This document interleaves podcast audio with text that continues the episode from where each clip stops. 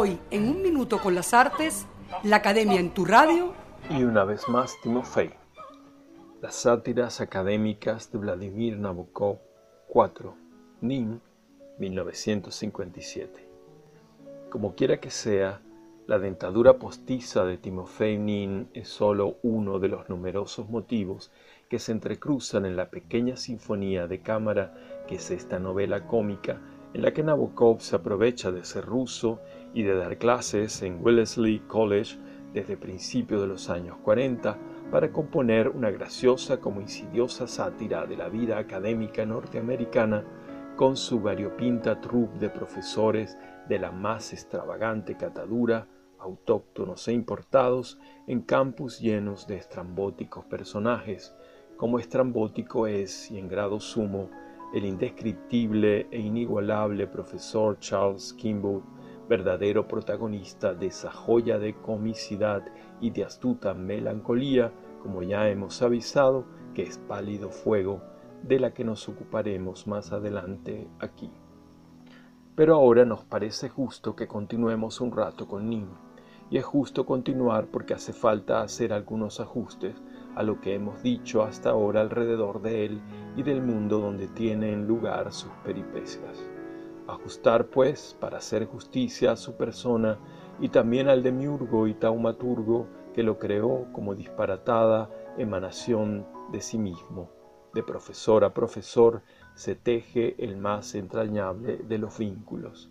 Por eso no podemos decir con propiedad que sea una novela cómica de las que nos provocan convulsiones o llanto. Su objetivo profundo es hacer un retrato tierno, conmovedor y comprometido de un individuo admirable que respira bondad e inteligencia y por eso mismo tiene que soportar ser y padecer ser un incomprendido, un ser considerado extravagante por la genuina integridad de su alma sin dobleces ni hipocresías, estoica tal vez en demasía, en un mundo pragmático, apático y hasta antipático frente a la nobleza de un tipo de entereza moral, acaso ya en desuso, de una generosidad, de una caballerosidad que ya no se estila, porque no tienen otro rendimiento que el que proporciona la simple y pura alegría que se agota en sí misma, como el arte, finalidad sin fin, de la cortesía.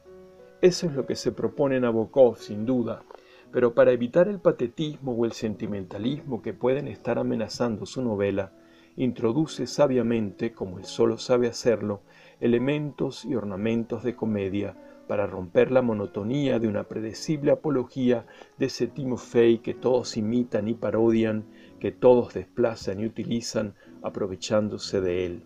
Solo impregnando su historia con sutiles ramalazos de ironía, podía lograr Nabokov que Timofey Nin no se convirtiera en un bufón simplón de comedia predecible y se impusiera como un gallardo ejemplar de bonomía. Cosas para reírse hay muchas en un libro que nunca deja de divertir y que fue un éxito de público cuando se publicó. Pero la risa que genera es una risa como la que puede surgir de un fragmento como el siguiente. Se miró en el espejo trizado del botiquín y se caló las pequeñas gafas de concha bajo cuyo puente se alzaba su nariz de patata rusa. Inspeccionó sus mejillas y su mentón para ver si la afeitada matinal aún servía. Con el índice y el pulgar cogió un pelo largo que le asomaba por una ventanilla, lo arrancó al segundo tirón y estornudó a sus anchas, resonando después de la explosión un ah de bienestar. René Girard equipara la risa al estornudo. Ambos son una explosión catártica con la que el alma expulsa algo que la abruma, chispeante brote de espuma de una descarga eléctrica de anímica liberación. Hasta aquí un minuto con las artes, la academia en tu radio, escrito y narrado por Rafael Castillo Zapata, en la producción Valentina Graciani, en la grabación, edición y montaje Nelson Rojas.